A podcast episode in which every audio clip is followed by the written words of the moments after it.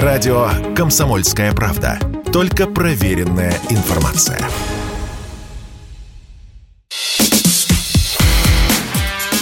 Диалоги на Радио КП.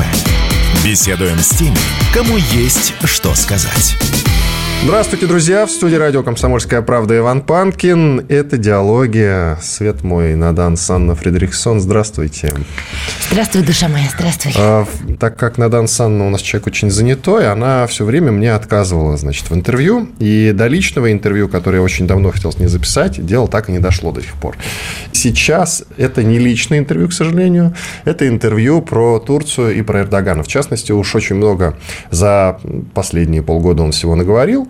Я считаю, что лучшие эксперты по Турции, чем Надана Санна Фредериксон, на нашем вот постсоветском пространстве-то и нет. Она, конечно же, с этим не согласна, на что мне глубоко плевать. Сколько раз Путин встречался только в этом году, после начала спецоперации, с Эрдоганом? Три раза точно. Это Сочи, это Астана и это Тегеран. Это как минимум. Плюс еще огромное количество телефонных созвонов. И вот совсем недавно была история с выходом из зерновой сделки России и входом обратно. Был ли это договорняк с Эрдоганом, как ты считаешь? Ведь очевидно было, что по нашим кораблям украинцы могут вполне себе стрелять. Это не бином Ньютона. Правильно ведь? А потом бац, Эрдоган выходит на Путина и, и очень быстро договариваются о том, что есть гарантии, больше стрелять не будут. Видишь ли ты в этом какой-то договорняк между Путиным и Эрдоганом? Ну, фраза «договорняк» я ее, в принципе, не очень люблю, потому что ее используют по поводу и без. И у меня нет возможности достоверно узнать, был тот самый договорняк или нет. Я могу судить только по той информации, которая есть в открытом доступе. В открытом доступе это очевидно, это видно. Для Эрдогана очень важно застолбить себе определенное место в контексте украинского кризиса. И беспокоит его это не потому, что он очень переживает по поводу украинского народа или Зеленского или еще по каким-то таким моментам. Имиджевый момент. Эрдоган понимает, что украинский кризис, а, он становится уже, извините, общемировым. Боевые действия продолжаются до сих пор, и несмотря на то, что термин СВО остается, но, в общем, остальной мир воспринимает это как затяжные боевые действия, которые имеют ряд последствий, международных в том числе. И поскольку мир становится многополярным, а я неоднократно говорила, что многополярный мир означает перекройку географии, ряд стран, у которых есть амбиции, геополитические амбиции, исторические амбиции, конечно, хотят воспользоваться этим окном Авертона, чтобы получить определенное место в этом новом многополярном мире. Эрдоган сегодня пытается из Турецкой республики, своей родной страны, сделать новый вид империи. Османской. Османской империи, угу. да, верно. Это для него очень важно, и 2023 год, который наступает, как раз столетие Турецкой республики. Республики Ататюрка той страны, которая погружена в свои личные проблемы, страны, которая особо не занимается внешней политикой. Надо понимать, что Турецкая республика Ататюрка – это как раз последствия развала той самой Османской империи. И принципы, на которых Турецкая республика жила все эти годы, как раз мы региональная страна, которая занимаемся своими делами. Если ты вспомнишь, даже на наш с тобой век, а, Турецкая республика 2013 года – это страна, которая занимается туризмом в основном, экономику на этом поднимает. Это страна, которая занимается сельхозпродукцией, получает российский газ по а, газопроводу «Голубой поток», как-то так он называется. Да, есть газопровод у нас в Турции, да. Это не наземный газопровод, он под водой проходит, как раз-таки ветка. И, в общем, развивается. Но после начала арабской весны, и тем более, когда события стали происходить в Сирии, Эрдоган понимает, оставаться республикой Ататюрка на этих принципах уже невозможно. Мир уже тогда стал меняться. И тогда Эрдоган заявил про амбиции Турецкой республики стать крупнейшей региональной державой.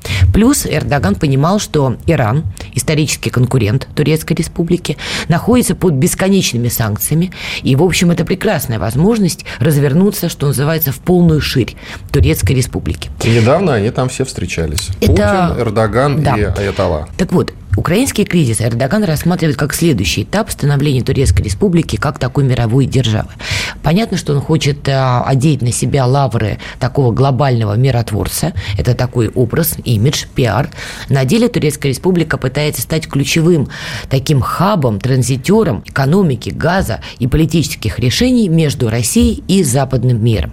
Эрдоган исходит из того, что Турецкая республика является членом НАТО, то есть частью этой самой семьи, которая сейчас недружественна по отношению к России, но при этом при всем у Турецкой республики есть свои отношения с Россией, в том числе по региональной повестке. И он пытается капитализировать эти возможности. Что касается зерновой сделки, она Эрдогану здесь нужна исключительно в этой парадигме. Это лишний такой балл в его общую копилку, что он превращает Турецкую республику в крупнейшего регионального игрока.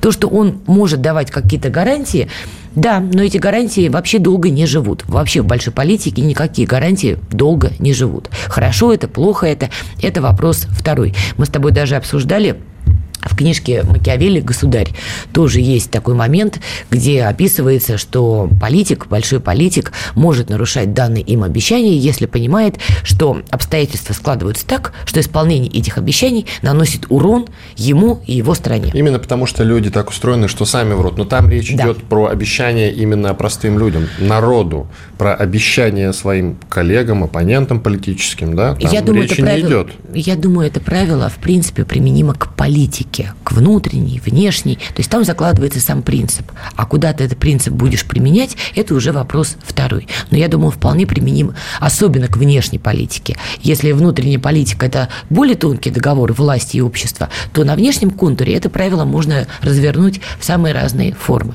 И таким образом Эрдоган к 2023 году действительно хочет завершить процесс формирования такой новой Османской империи, которая формируется на международном имидже, которая имеет определенный контроль и влияние в регионе, то есть не та Османская империя, которая пыталась поработить, что называется, полмира и шла а, военным путем. Может быть, Эрдоган был бы не против, но он не вытянет такую военную кампанию, он это прекрасно понимает. Поэтому он пытается компенсировать это за счет каких-то международных сложных проблем, где Турецкая республика будет играть значительную роль.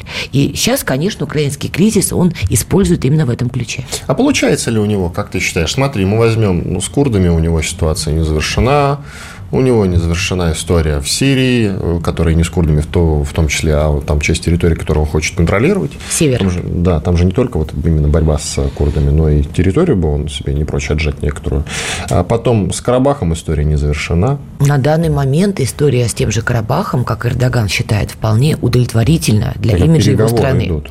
Пока что еще все-таки имеет статус тлеющего конфликта. Безусловно, но Эрдогана вполне устраивает то положение дел, которое есть сейчас. Крайняя Карабахская война принесла, скажем так, Турецкой республике и Азербайджану определенные трофеи и лавры. Это не секрет. Другое дело, что в Армении, мягко говоря, недоумевают, как так вообще могло получиться, и у них много вопросов и к Пашиняну, есть люди, которые высказывают претензии нам, России, по этому поводу. Но на данном этапе Эрдоган вполне доволен тем, в каком статусе тот самый тлеющий карабахский конфликт, и он вполне удовлетворен тем переговорным процессом, который ведется. Кроме того, не забывай, фотография Пашиняна и Эрдогана – это действительно большой приговор политики Еревана, которая шла долгие-долгие годы, ни шагу назад в отношениях с турками, да, и большая победа дипломатии Эрдогана, и он это прекрасно понимает. Слушай, ты сразу расшифруй, не все же знают о том, что действительно есть общая фотография, на которой Пашинян стоит рядом с Была Эрдоганом. встреча, и для многих людей в Армении это, конечно, ну, шокирующее обстоятельство. Долгие-долгие годы в Армении всегда вспоминали события 1915 года как геноцид армянского народа, который устроила Османская империя, и они использовали термин именно геноцид. Многие армяне во всем мире одевали символ этой трагедии незабудку фиолетовую, но с приходом Пашиняна все эти вещи стали вымарываться. Я хорошо помню там 2010 год, 2011 год, сказать кому-то в Армении, что когда-нибудь лидер их страны будет вот так ручкаться с президентом Турецкой республики, как ну, минимум западло. высмеяли бы, западло, как максимум, скажем. мягко говоря, возмутились бы. Но реальность такова, что да, Пашинян идет на переговоры с Баку, Пашинян идет на переговоры с Анкарой, и давайте смотреть правде в глаза, эти переговоры не вполне соответствуют даже не национальным интересам Армении, а национальной гордости Армении. Понятно, что на этих переговорах турецкая сторона и азербайджанская сторона выглядят гораздо выигрышней, хотя бы потому, что Карабахская война крайне закончилась скорее в их пользу. Конечно, Эрдоган записывает это в свой актив. Что касается Сирии, ты прав, это действительно стало долгой затяжной ловушкой для Эрдогана когда он ввязывался в этот конфликт, очевидно совершенно, что у него был тот самый план. Сейчас у нас будет маленькая победоносная война, маленький победоносный поход. Не получилось, и тему курдов, точнее, давай уточним, он имеет в виду рабочую партию Курдистана. Именно эту организацию он считает террористической, и что эта организация устраивает теракты и подрывы на территории Турецкой Республики. Тут надо разделять. С курдами, например, в Ираке у Эрдогана сложные отношения, но не настолько воинственные, как с рабочей партией Курдистана. И эту тему он использует периодически, чтобы начать вновь и вновь разные военные кампании на территории Сирии, точнее, на севере. Используется это скорее как уже предлог. В очередной раз надо тряхнуть мощью, показать турецкому обществу, что мы тут не лыком шиты, что мы отвечаем за безопасность. В этот самый момент происходит теракт, например, на территории страны, после чего радостно обвиняют рабочую партию Курдистана, и после этого начинается очередная силовая операция на севере многострадальной Сирии с периодическими заявлениями, что Россия не исполнила свои обязательства. Для Эрдогана это типичная риторика, все вокруг виноваты, все вокруг враги, а я сейчас покажу, как я решаю эти проблемы. В Москве, я думаю, на это смотрят более спокойно, понимают, что у Эрдогана впереди выборы, понимают, что оппозиция внутри Турецкой республики набирает обороты, и, в принципе, они используют тему экономических проблем, чтобы, скажем так, смещать Эрдогана, и проводились замеры месяца четыре назад. Если бы выборы шли четыре месяца назад, Эрдоган бы их проиграл. Поэтому сейчас ему очень важно сплотить вокруг себя часть общества и очень важно показать, что я сильный лидер. В России это понимают и допускают, что здесь Эрдогану подыгрывают. Но, как ты знаешь, обвинения в адрес России закончились тем, что ведется беседа о том, что Эрдоган проведет встречу с Асадом, возможно, Возможно, это будет на территории России, и, возможно, президент России Владимир Путин будет посредником в их беседе. Иван Панкин и Надана Фредериксон. Продолжим через пару минут. Оставайтесь с нами. Диалоги на Радио КП. Беседуем с теми, кому есть что сказать. Продолжаем. Это Иван Панкин. Диалоги с Наданой Фредериксон про Турцию и Эрдогана в частности, его влияние на мировое сообщество и на Россию в целом. Надан, вот ты говорил, рассказывал, когда про фотографию Эрдогана с э, Пашиняном. Пашиняном. Да, мне хотелось тебя спросить, а как ты считаешь, не хочет ли Эрдоган шагнуть немножко дальше, перешагнуть Карабах и, может быть, поработить всю Армению? Есть ли у него такие замыслы, как ты считаешь? Ну, я думаю, это очевидная вещь. Другое ну, дело... прям целиком. Ну, а что это? Это кусок земли, который э, приперт со, всеми, со всех сторон разными странами. Так очень неудобное расположение. Нет выхода к морю, ни к чему нет выхода. И окружен, по сути, врагами. Там только Россия, с которой они в последнее время в не очень хороших отношениях. Они это кто? Тут давай, нет, секунду, стоп.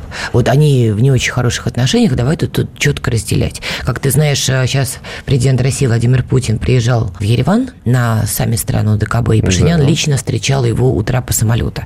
Тут давай тоже. Еще бы он его не встречал. Ну да. Разные моменты были. То, что Пашинян сейчас понимает, что резко отворачиваться от России он не может, это тоже факт. Это И раз. с Пелоси он тоже встречался недавно. Во-вторых, в Армении есть разные силы. Есть те, кто выступает за тотальный диалог с Россией, которые понимают, что это необходимо для баланса хотя бы вот турецкого влияния в регионе. Есть силы, которые, конечно, проплачиваются. Не забывай, что на территории Армении одно из самых крупнейших посольств Соединенных Штатов Америки, которые проплачивают всевозможные пикеты и акции, и люди выходят, значит, с плакатиками «нет ОДКБ», «нет российской базы, базы в Гюмри» и прочее, прочее. Они всегда были, они периодически махали флагами Евросоюза и прочей белибердой, и периодически они заявляли о том, что Армения должна максимально отодвинуться от Москвы. В Армении значительный процент тех, кто, даже критикуя Россию по каким-то моментам, четко понимает, что отвернуться от России – это самоубийство. Там ведется политическая борьба, ведется она довольно жестко. Там и деньги, там и влияние разных игроков, даже Евросоюза. Тут они еще пока пытаются на что-то повлиять, конкретно Франция. Во Франции одна из крупнейших армянских диаспор в Соединенных Штатах, во Франции и в России. И Франция была как раз-таки одной из стран, а, которая входила в Минскую группу ОБСЕ, которая как раз занималась карабахской проблематикой до крайней эскалации. Но это, скажем так, все там идет под ковром, идет достаточно давно, тут ничего нового. Что касается планов Турецкой Республики на Армению.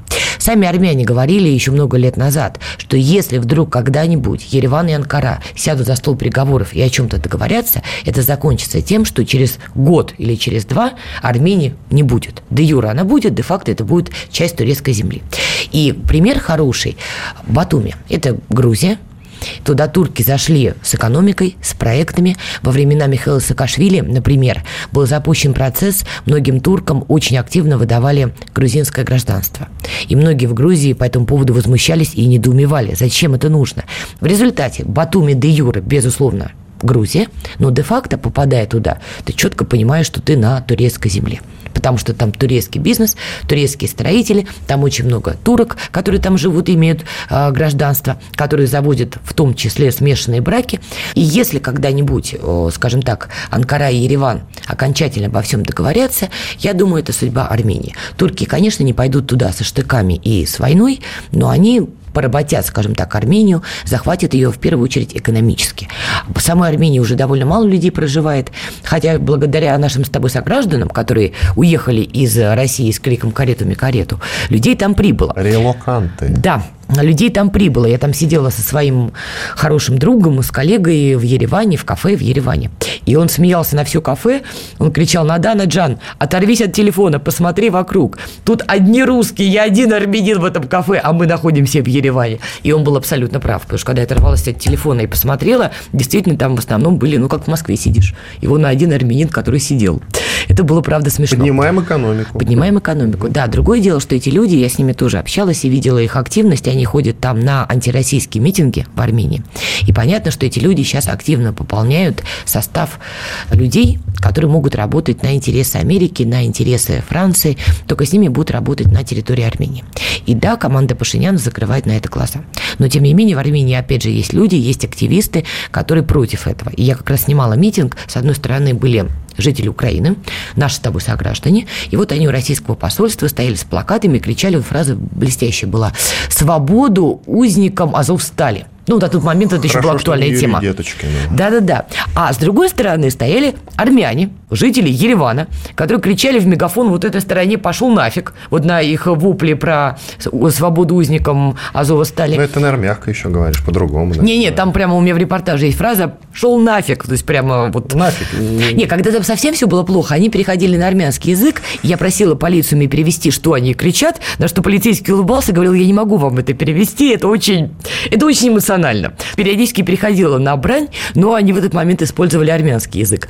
А, и это противостояние там идет. И надо понимать, что с нашими с тобой согражданами на территории Армении, конечно, будут активно работать и американцы, и французы, и бог знает кто еще. Ну и турки, разумеется. А, нет, туркам, кстати, эта тема не особо сейчас интересна. Mm. Турки гораздо больше заинтересованы работой с обществом в Казахстане, в Киргизии. Турки давно развивают проект тюркской дуги. Вот это им интересней.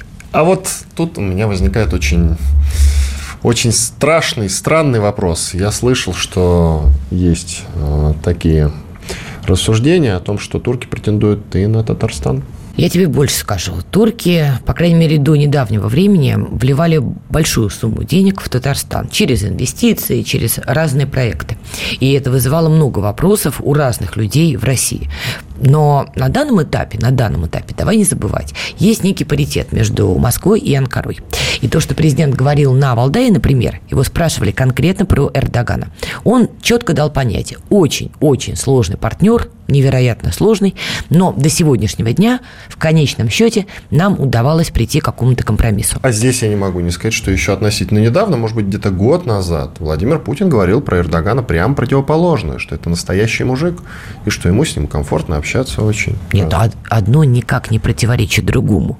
Я не он знаю... Он держит свое слово. Там. Вот я даже, знаешь, я сейчас э, специально пойду уточню, как конкретно говорил Владимир Путин. А газопровод, кстати, называется турецкий поток. Ну, просто уточняем. Вот я тоже погуглю. Нет, тоже. нет, нет, нет, нет, я говорю про другой.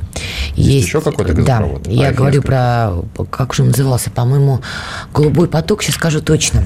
Он идет как раз не наземный, а не наземная у него логистика, а под водой.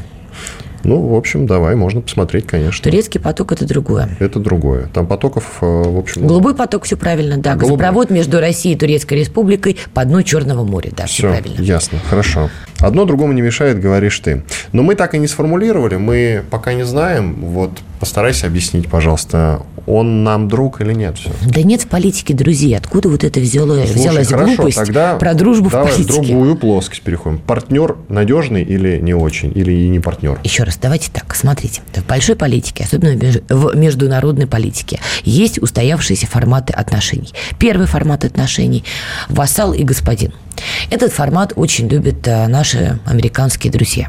Этот формат означает, что вассал всегда будет слушать, что говорит ему хозяин. То, что Америка говорит, то вассалы исполняют. Они могут иногда изображать независимость, они могут иногда делать вид, что они от, отступают от линии партии, но именно что изображать. Как формируются такие отношения? Американцы помогают э, элите прийти к власти – Американцы контролируют то, что они эту власть удерживают, американцы помогают им финансово. Таким образом, они эту элиту держат под собой. Дальше эта элита ведет себя так, как им говорят. Яркий пример, помимо Украины, давайте Украину отодвинем, например, Молдавия. Майя Санду. Ее политика, очевидно, противоречит интересам жителей Молдавии, но абсолютно отвечает интересам Соединенных Штатов. Все, точка. Это первый формат. Есть второй формат отношений, который называется партнерский. И вот это сложный формат отношений, потому что никто ни от кого надолго не зависит. Сегодня интересы совпали, завтра интересы разошлись. Или сегодня интересы совпадают по одному набору каких-то моментов, но по другому набору они тут же расходятся. Возьмем отношения Москвы и Анкары. У нас, безусловно, есть совпадение интересов по отношению с Евросоюзом, например, но у нас очевидное расхождение по Сирии. Хотя бы потому, что Эрдоган хоть и говорит, что он готов поговорить с Асадом, на сегодняшний день не протурецкие силы и турецкие силы не покинули север Сирии. А мы говорим о том, что мы хотим вернуть Сирию в состояние до военного времени. Вот оно расхождение. С одной стороны, мы понимаем, что у нас интересные проекты, связанные там с газом. С другой стороны, мы видим, что политика Турецкой Республики противоречит нашим интересам, например, в странах Центральной Азии. Вот, пожалуйста. Но несмотря на все это, Путин заявляет о том, что Эрдоган все-таки на данный момент наш партнер.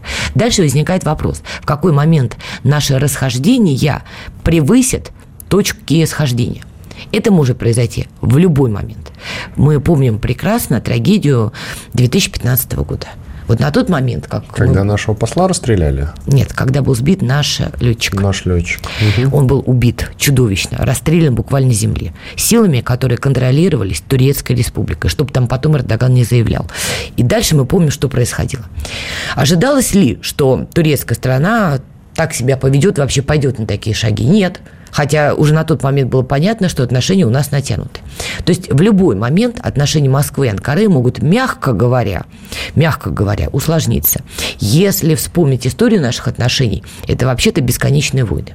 И давайте тоже не забывать, то, что Эрдоган сегодня в контексте украинского кризиса оборачивается на наши интересы, никак не отменяет того факта, что Эрдоган есть свои виды на Крым до сих пор. Ничего До сих пор они есть. И он периодически об этом заявляет. Он же это не скрывает как тайное знание. Это никак не отменяет поставку байрактаров Украине например. Хотя в каких-то вопросах, что касается украинского кризиса, Эрдоган ориентируется на нас. Дальше вопрос времени. Что-то всегда произойдет, из-за чего наши отношения усугубятся. Вопрос, насколько масштабным будет эта трагедия. Иван Панкин и Надана Фридрихсон. Продолжим через пару минут. Оставайтесь с нами. Диалоги на Радио КП. Беседуем с теми, кому есть что сказать. Иван Панкин и Надана Фридрихсон, известный журналист или военкор, как тебя лучше представлять-то? Да хоть рептилоид. Надан Фредериксон, известный рептилоид. Продолжаем. Мы говорим про Турцию и про ее отношения с Россией. Тут ты сказала про Крым, меня вдруг заинтересовало. Я что-то не помню его заявление о том, что он считает Крым турецким. Но, сколько я понимаю, ты имеешь в виду, что они же периодически говорят, что они не признают Крым, и периодически говорят, что это территория как бы Украины. Да? Но в этом контексте Эрдоган, наверное, это ты имеешь в виду, понимает, что Украине-то осталось недолго, так или иначе. Не, совсем так. Эрдоган действительно публично и громко не делал заявлений, что Крым неотъемлемая часть Турецкой Республики, хотя отдельные турецкие издания, которые связывают с властными кругами Турецкой Республики, писали разные. В том числе давали большие исторические справки про Крымское ханство и прочее, прочее. То есть такое у них Ну, там...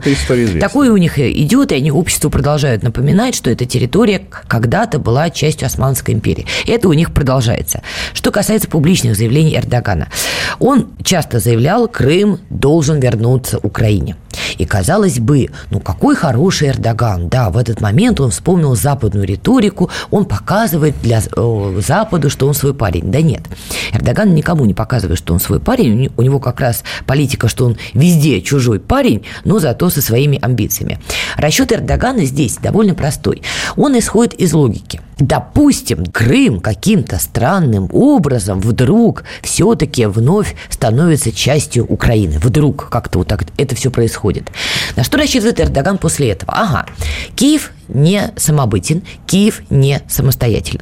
Если такое вдруг происходит, а мы видим уже то, что провернули поляки, они договорились с Зеленским и не де-факто, о, не де-юра, но де-факто забирают себе западную часть Украины. На этом празднике жизни Эрдоган тоже не хочет быть в стороне. Исходит из того, что если вдруг Крым станет вновь частью Украины каким-то образом, то он разместит, например, там свои турецкие базы. Он начнет там активно свое строительство. И де юре, ну, де-факто Крым будет турецким. А потом пройдет какое-то время, на Украине произойдет очередной какой-нибудь госпереворот или еще бог знает что, и используя очередную вот эту вот турбулентность, он скажет, нет, секундочку, вы достали своими бесконечными переворотами, в Крыму уже турецкий сапог, в Крыму уже турецкий солдат, и вообще это часть Турецкой Республики. Вот и все. Примерно такую схему он пытается провернуть и в Сирии, и пока он ее проворачивает насколько может. Примерно это мы наблюдаем с Северным Кипром. Эта схема не нова.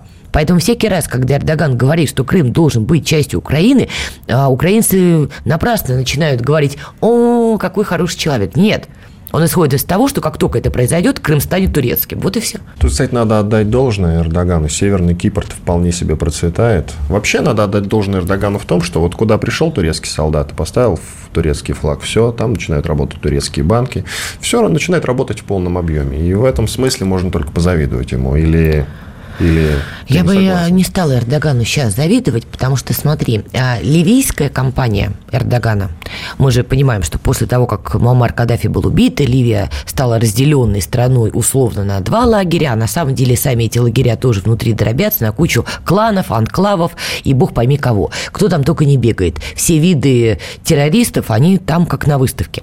И Эрдоган, безусловно, использовал вот этот разлом, чтобы застолбить какие-то свои интересы, и у него не получилось. Ливийская компания съела у него очень много денег, но турецкие прокси в Ливии и турецкие ЧВК, прости господи, в Ливии, в общем, принесли мало каких-то бонусов Эрдогану. И оппозиция как раз его за это очень жестко критиковала. И сейчас Эрдоган был вынужден ливийский проект уже свернуть. Он вообще из-за того, что экономика не вывозит такую активную внешнюю экспансию, сегодня вынужден вальсировать с нами, а ему это не всегда в удовольствие, вальсировать с Ираном, а ему это не всегда в удовольствие. Это прямо ему даже Я- бьет по его имиджу. политкорректно выражаюсь, ему приходится периодически вальсировать даже со странами Евросоюза, потому что, опять же, экономика не вывозит, сворачивать часть своей внешнеполитической деятельности, а сейчас ему надо очень сильно напрягаться, чтобы выборы прошли с успехом для него. Потому что, повторюсь, 4 месяца назад замеры показывали, он бы эти выборы проиграл. Когда выборы? Через год? Э, В 2023 году у него выборы. А, совсем скоро уже. В том-то и ну проблема. да, через год. И дальше у него возникает вопрос. Вот ему чего делать со своим собственным обществом? Понятно, что внешняя политика оказывает влияние на внутреннюю политику в Турецкой Республике и наоборот. Это такое взаимо... э, движение в обе стороны идет. Но у него возник вопрос, что ему делать? С одной стороны, он на каком-то этапе вкладывал деньги и силы, чтобы вырастить в турецком обществе таких пантюркистов. В их числе стали появляться исламисты, довольно радикальные ребята, которые били айфоны, значит, молотком и кричали, что доллар им не нужен, экономика вторична, главная Великая Османская империя. Главное, чтобы османский сапог, во-первых, а, появился, б, дошел там до конца мира. Все хорошо, да, но только эта радикальная часть общества, которую он подкармливал, сегодня не получает того, что им обещали с 2015 года. И они начинают поворачиваться против Эрдогана. Хотя изначально взращивались на его деньги. Очень похожий сюжет, который был когда-то с Януковичем. Те прыгуны на Майдане, их радикальная часть – какое-то время получала деньги от Януковича. Он породил их. Конечно. Вообще все Нет, радикальные породились они- породил именно Нет, Янукович. Родились они задолго до Януковича. Это вообще надо копать историю Украины. Слушай, Азов и правое вообще, движение. Отцом Азова считается Янукович, запрещенного в России, кстати. Ну, давай так. То, что на Януковича сейчас пытаются вообще повесить всех а, козлов, которые на Украине вырастили, это факт. Ну ладно, давай, да, дальше Давай пойдем. так, а точные, очевидные факты это подтвердят и политтехнологи, и журналисты, которые работали на Украине, что Янукович и его партия заигрывали с радикальными правыми движениями, давали им деньги, чтобы те поддерживали его партию и его. Это точно есть, это задокументированные факты. Все остальное давай тут разбираться, что называется по документам. Давай по разбираться с документам. Турцией лучше. Чей он батя, чей он не батя. Я просто хотел про Крым добавить. э, Так вот, я сейчас договорю мысль. А, В Турецкой республике очень похожий процесс. И сейчас вот эти вот исламисты и пантюркисты поворачиваются зубами к Эрдогану, потому что в эти самые зубы он им ничего не положил. Он пытается их сейчас загасить. Но загасить кем? Теми турками, которые считают, что надо сохранять Советскую Турецкую Республику Ататюрка, так им в принципе не нравится внешняя экспансия. И он начинает между вот этими двумя лагерями сейчас петлять. И ему сложно. Я тебя породил, и я тебя и убью. Про Крым хотел добавить. Э, Когда ты критикуешь Эрдогана, вспомни, сколько мы заходили в Крым. Э, Там сколько банков наших э, в Крыму работает вот прямо сейчас? Один, два, три? Сколько? У нас с этим вообще большая проблема. Вот, вот, вот. А туда, куда зашел, как я и сказал ранее, турецкий солдат, там все начинает работать сразу. Ну, Вот. во-первых, это, во-первых, это не совсем так. Я, конечно, понимаю твое большое желание похвалить Эрдогана Да и помочь ему выиграть Да, да, да. выборы. Я Да, вообще, призываю позвал? Анкару обратить на это внимание. проплатили, Надан, поэтому... Друзья, я- вот обращайтесь. В России есть человек, на которого вы можете опереться. Он, правда, станет инагентом тут же, но, но не важно. Фу на тебя. Но неважно. Во-первых, это не совсем так. Во-вторых, а, да, Эрдоган в этом плане ведет себя более раскованно. Еще раз тебе напоминаю, у Турецкой Республики колоссальные проблемы с экономикой. Колоссальные. А, сейчас у всех проблем. да? Нет, у него они очень-очень серьезные. Они жестче, чем у нас. Там инфляция была недавно прошла, лира грохнулась сильно, да, было дело. Вот понимаешь, в чем все дело? И Турецкая республика удерживается сейчас по таким многим, что называется, искусственным моментам. В России бы такой кризис, я не уверена, что сейчас бы пережила. Поэтому можно, я сама не рада тому, что в Крыму, например, части России, не работают российские банки. Мне это не нравится. С другой стороны, я отчасти понимаю логику. Сейчас ставить все на кон и рисковать общей экономикой России в такой турбулентности многие не хотят. Эрдоган финтит регулярно. Вот давай Чего несколько- делает? Финтит. Слово финт, ты знаешь значение? Да. Давай Сейчас уточним. чемпионат мира в тур э, проходит в Катаре. Вообще футбол смотришь иногда, Надан? Финтит. Эрдоган финтит. Посмотрим на контрастность его заявлений. Не так давно Эрдоган говорил, что политика изоляции России приведет к серьезным последствиям для европейских стран. Цена будет бесконечной, и эту цену все больше платит Европа, а вместе с ней и Польша. А, До этого, в середине ноября, Эрдоган говорил о том, что Запад во главе с США нападает на Россию почти без ограничения, а Москве приходится оказывать сопротивление. Ее действия на Украине в Анкаре назвали не случайными, так как этому предшествовали шаги НАТО. Ну, то есть, как бы встал на нашу сторону, как я это вижу и понимаю. И тут же Нет, Турция решила поддержать потолок смысла. цен на российскую нефть, который должен вступить в силу с 5 декабря. Если бы ты меня не перебивал и услышал бы мою фразу, ты бы сейчас не зачитывал уже эту часть. Эрдоган на нашу, сто... на нашу сторону не вставал. Это сторона логики. Он просто озвучил логику. И не забывай, что он ведет свой собственный джихад с западными странами, и особенно с Евросоюзом. Ему выгодно При этом он состоит в НАТО. И что? Ну, не знаю, какой тогда джихад у него может быть. Элементарный. НАТО В чем не- он заключается? Что ему Европа сделала? Ты растолкуй сначала. Умничаешь, сидишь. Докладываю. У Эрдогана сложные отношения с Германией. Эрдоган использует турецкую диаспору на территории Германии, чтобы периодически подливать там масло в огонь. У Эрдогана вообще сложные отношения с Евросоюзом после кризиса мигрантов, который начался еще при Меркель. И он тогда уже шантажировал Евросоюз, дайте мне денег, иначе я не буду сдерживать поток этих людей на вашу территорию. У Эрдогана давняя обида на Евросоюз, как ты помнишь, в, предба- в предбаннике Евросоюза они стоят до сих пор. И ему это, честно говоря, мягко говоря, обидно. Хотя я не думаю, что сейчас он захотел бы стать частью Евросоюза, но обида осталась. Поэтому Эрдоган использует свои дружеские отношения с МИ-6, это Британия, использует свои отношения с Москвой, чтобы продолжать мстить Европе, наказывать Европу и получать часть своего куша. Плюс у него с Европой не закрытый вопрос Северного Кипра. Европа продолжает кричать, что это оккупированная территория, что Эрдоган ведет себя как-то неправильно, а Эрдоган, как э, вполне себе адекватный политик, использует любые инструменты, абсолютно любые, чтобы вести свой джихад с Евросоюзом. Наш конфликт с Евросоюзом он использует через эту логику. Если бы у него с Евросоюзом не было бы никаких проблем, его бы никто не оскорблял, он бы стал частью Евросоюза, ему никто бы не говорил про оккупированный Северный Кипр и прочие моменты, в жизни бы он не стал это заявлять. Использует наш конфликт как часть своего конфликта. Вот и все. Иван Панкин и Надана, не перебивая Фредериксон. Продолжим через пару минут. Диалоги на Радио КП. Беседуем с теми, кому есть что сказать. Продолжаем. Иван Панкин и Надана Фридрихсон. Говорим про Турцию. Точнее, даже про связку Россия-Турция. Кстати, можно говорить связка Россия-Турция? Можно ли нас назвать полноценными партнерами? Мы партнеры по ряду вопросов в данный момент. Что будет завтра, мы не знаем. Угу. Еще раз напоминаю, ноябрь 2015 года. Ни один аналитик, ни один тюрколог не мог предугадать, что произойдет такая трагедия что собьют наш самолет. И убьют нашего и убьют пилота. через год там что-то такое нашего посла. Да. да. То есть мы прекрасно понимали еще раз в, 2000, в 2015 году, что отношения натянуты, что у нас слишком много точек расхождения и почти не осталось точек соприкосновения. Вот был такой расклад. Это видели все. Но предположить, что это выльется в такую трагедию, не мог никто.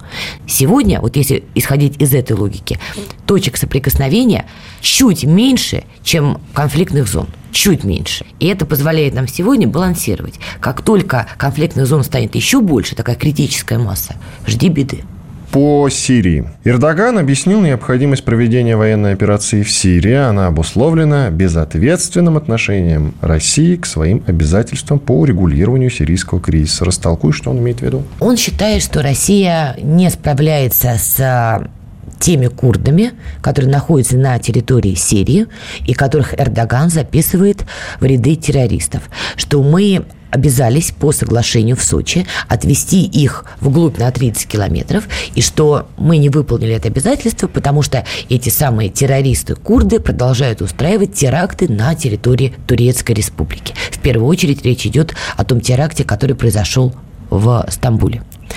Мы с тобой в начале беседы уже говорили. Эрдоган использует любую риторику, чтобы обосновать очеред... очередную силовую операцию на севере Сирии. Я не хочу быть конспирологом, но давайте мы еще сильно покопаемся в природе теракта, который произошел в Стамбуле. Давайте не забывать, что спецслужбы любой страны очень часто могут использовать любые механизмы, необходимые им для того, чтобы решить потом какие-то свои задачи.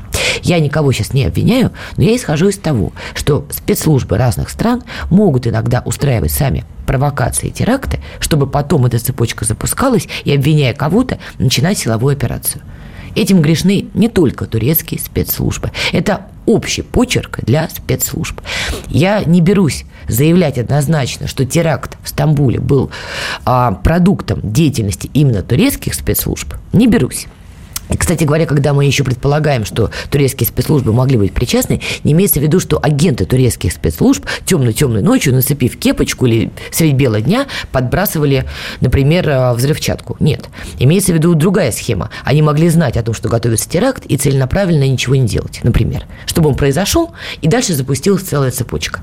Там есть разные схемы, как действуют разные спецслужбы разных стран мира в разных обстоятельствах. И Ми-6 этим грешны, и прочее, прочее.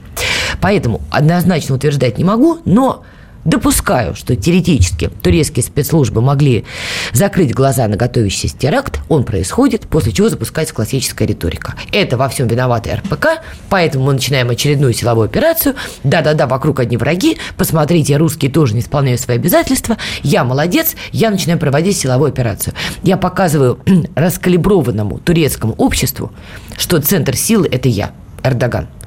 Я тебе еще в начале беседы говорила, Москва зачастую на подобную риторику не обращает внимания, потому что понимает, что эта риторика не для внешнего пользования, а для внутреннего.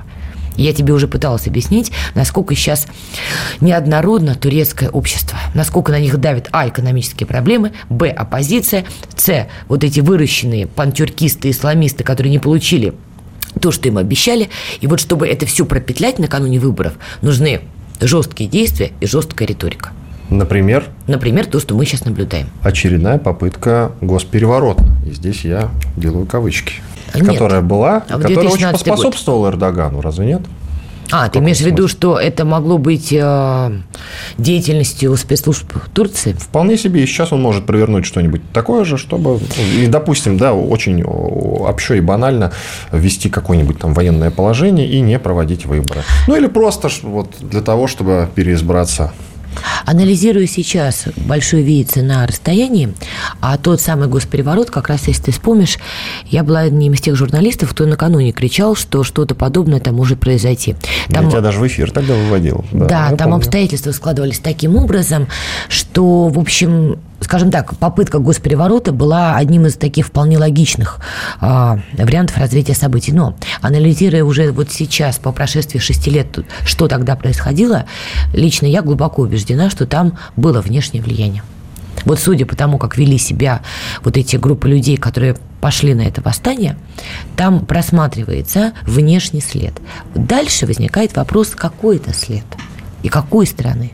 Давай не забывай, что сильная Турецкая республика с такими амбициями и попытками влезть во все региональные конфликты не нравится и многим региональным игрокам. Мы привыкли, у нас такая, знаешь, геополитика для чайников. Во всем обвиняй Соединенные Штаты, точка. А факты ты всегда подберешь. Главное иметь теорию, что во всем виноваты американцы. И в любой непонятной ситуации ты найдешь факты. Я могу объяснить, почему это точно были не американцы тогда, в 2016 году. Точно не они какая-то другая страна, но не Америка в какой-то веке. Россия? Я не знаю доказательств, что это была Россия, но я могу точно сказать, что это были не американцы. Но в теории это возможно? В теории возможно, что это был лично ты. Что касается, почему это не американцы. У них всегда обкатанная схема. Они от нее не отступали ни разу. Всякий раз, когда американцы пытаются провернуть какой-то госпереворот, у них всегда есть политик, фигура, на которую они переносят вес и говорят, вот этот президент нелегитимен, вот Пупкин, наш Джон Пупкин, вот он легитимен до невозможности. Обратите внимание на него, он тут власть, а он тут тиран. Это было во всех абсолютно вариантах. Когда это были бархатные еще революции или цветные революции, ну, возьмем Украину, да, это был Михаил Саакашвили, который приходил, у него были сторонники, розы, выкинутые из окна, значит, кресла. Вот, понятно, кандидат абсолютно проамериканская фигура Михаил Саакашвили. Кто был альтернативой Эрдогану в попытке госпереворота 2016 года?